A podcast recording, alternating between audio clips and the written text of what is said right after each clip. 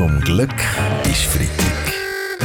Der ganz normale Wahnsinn von der Woche mit dem Fabian Unterrecker und seiner Freitagsrunde. Schönen guten Morgen, Fabian Unterrecker. Guten Morgen, Daria. Nach der Übernahme von der CS, da gibt es ja jetzt bei der UBS einen neuen Chef, den neuen CEO von der UBS. Das ist ein alter Bekannter.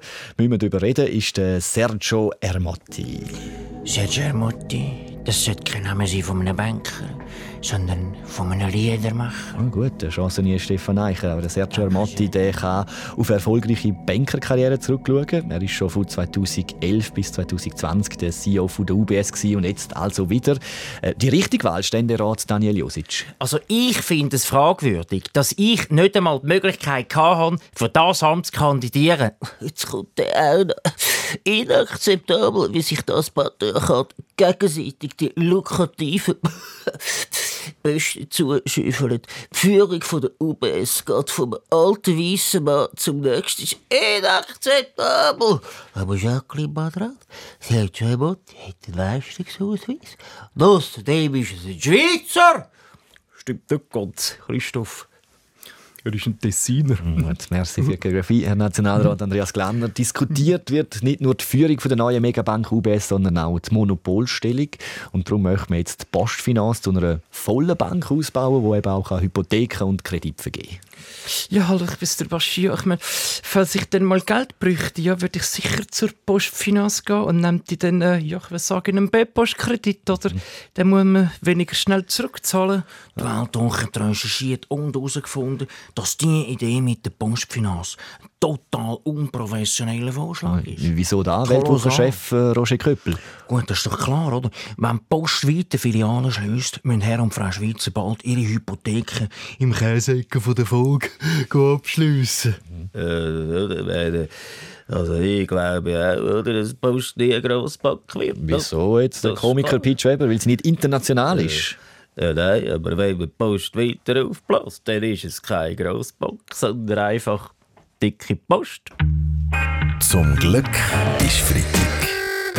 Der ganz normale Wahnsinn von der Woche mit dem Fabian Unterrecker und seiner Freitagsrunde. Wir lassen zurück auf die Woche und ein spektakulärer Fall wird seit dieser Woche am Europäischen Gerichtshof für Menschenrechte behandelt. Klimaseniorinnen, Schweiz, die haben den Bund verklagt, weil er beim Klimaschutz nicht vorwärts macht, Chris von Roth. Gut, das ist fucking Rock'n'Roll, verstehst du? Fridays for Future war gestern, jetzt heisst es Fridays for Future, verstehst du? Weil wenn du wenig Zeit hast, gibst du noch mal Vollgas, das ist doch voll logisch.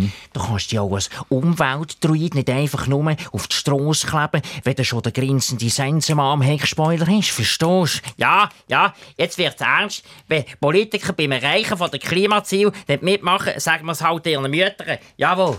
Dummes Zeug, Shiro. Oh, Herr Blocher, Sie sind also nicht einverstanden mit dem äh, Vorgehen. Nein, sicher nicht. Also in Brüssel sind fremde Richter. Frauen sind Landesverräterinnen. Die müssen wir zur Strafe gerade in die Slowakei schicken. Ah, Toblerone-Lager. gut, also halblang, Sie sprechen jetzt den zukünftigen Toblerone-Produktionsort an, aber nein. Herr Blocher, zurück zum Thema. Nein. Die Frauen, die klagen ja eigentlich nur das ein, was die Schweiz versprochen hat, nämlich das Einhalten der Klimaziele. Zuerst sind sie mit ihrem Anliegen zum UWEG, aber dort hat niemand reagiert.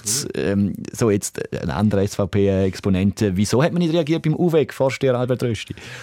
Ich habe gemeint, Seniorinnen hegen eigentlich gern warm, aber wir können diesen Frauen ein Versöhnungsangebot machen.